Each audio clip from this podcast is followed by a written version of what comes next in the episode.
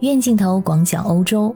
最近汽车行业最热闹的一条新闻，莫过于大小合作，那就是德国大众汽车集团和中国新能源汽车小鹏汽车的合作。在七月二十六号，大众汽车集团宣布了合作的内容，主要包括这几点。首先，在合作的初期，计划推出两款面向中国中型车市场的大众品牌电动车型。这两款新车将基于小鹏 G9 所用的平台打造，预计呢是将在二零二六年开卖。而大众汽车集团将向小鹏汽车增资大约七亿美元，合人民币大约五十亿元，来收购小鹏汽车大约百分之四点九九的股权。在交易完成之后，大众汽车集团将获得一个小鹏汽车董事会观察员的席位。同时，大众汽车还强调了它旗下的奥迪品牌和上汽集团的技术合作即将展开，会在中国市场推出全新的电动车型。需要注意的是，这些新车型将不会取代大众品牌和奥迪品牌的现有车型。大众品牌将面向中型车市场，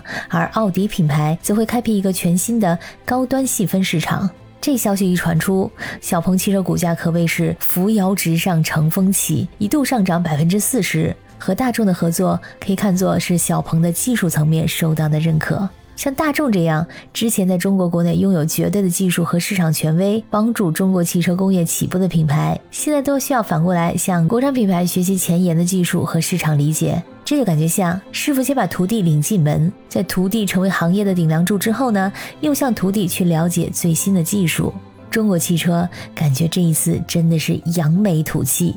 那么德国媒体对此是如何报道的呢？从今年年初开始，德国媒体对德国的汽车业就感到悲观，因为在电动车制造方面，传统的德国车企完全没有赢得先机。曾经的造车优等生被美国的特斯拉，还有一系列的中国电动车甩到了后面。我记得有个德国媒体曾经形容，火车的哨声已经吹响，马上就要开走了，而德国狼狈不堪的在最后一刻爬上了这列火车。对于大众集团对小鹏汽车的投资，有一家德语媒体用了这样一个词：出人意料。大众集团出人意料的在小鹏汽车上投资了大约百分之五。德国媒体认为，这标志着中国汽车行业的转折点。中国汽车行业不再向外国制造商学习，而是开发自己的技术。这可能是西方汽车制造商和中国电动汽车初创公司之间合作的开始。这合作将不局限于中国市场，而是将扩展到世界市场。德国的分析师称，大众公司在中国的电动汽车市场中份额本来就微不足道，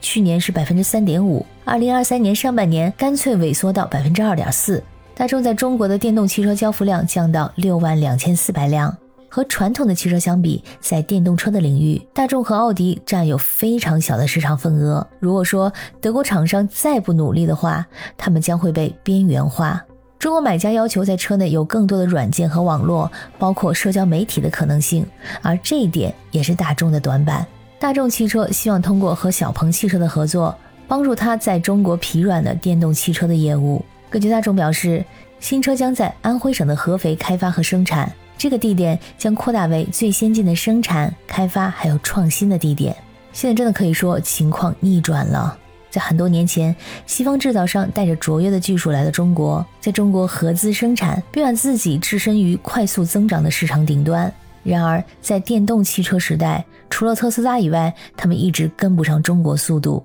也许最明显的迹象是，今年的第一季度，比亚迪在中国的汽车销量首次超过了大众汽车。德国媒体同时也介绍了小鹏汽车这家在华尔街上市的中国初创公司的股价，周三暂时上涨到了百分之三十以上，达到了二十多美元，总估值达到近两百亿美元。小鹏最近推出了 SUV G6，在关键数据中和特斯拉的 Model Y 相似，但是成本要低大约百分之二十。就是说，从德国媒体来看，虽然说对于大小合作表示有些出乎意料，但是总体来说，认为这是一个双赢的局面。正如大众汽车集团中国董事长兼 CEO 贝瑞德所说：“和小鹏汽车的携手，让我们在中国的关键技术领域有了另一个强有力的合作伙伴。”他口中所提到的关键技术，就是大众现在最欠缺的软件能力，包括智能座舱，还有智能驾驶。和小鹏汽车的合作让大众有了底气。小鹏是一家互联网基因浓厚的科技公司，在官宣之后，小鹏汽车的董事长及 CEO 何小鹏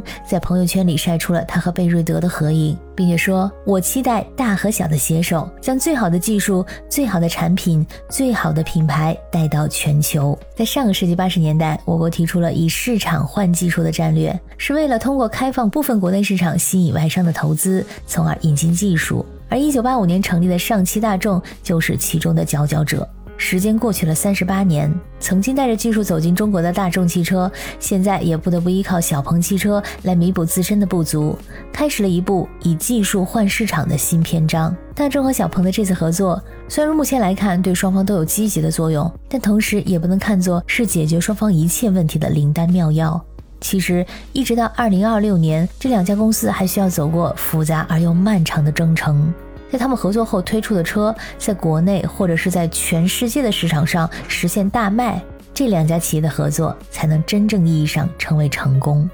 感谢收听本期的鱼眼镜头，我是可可鱼，我们下期再见。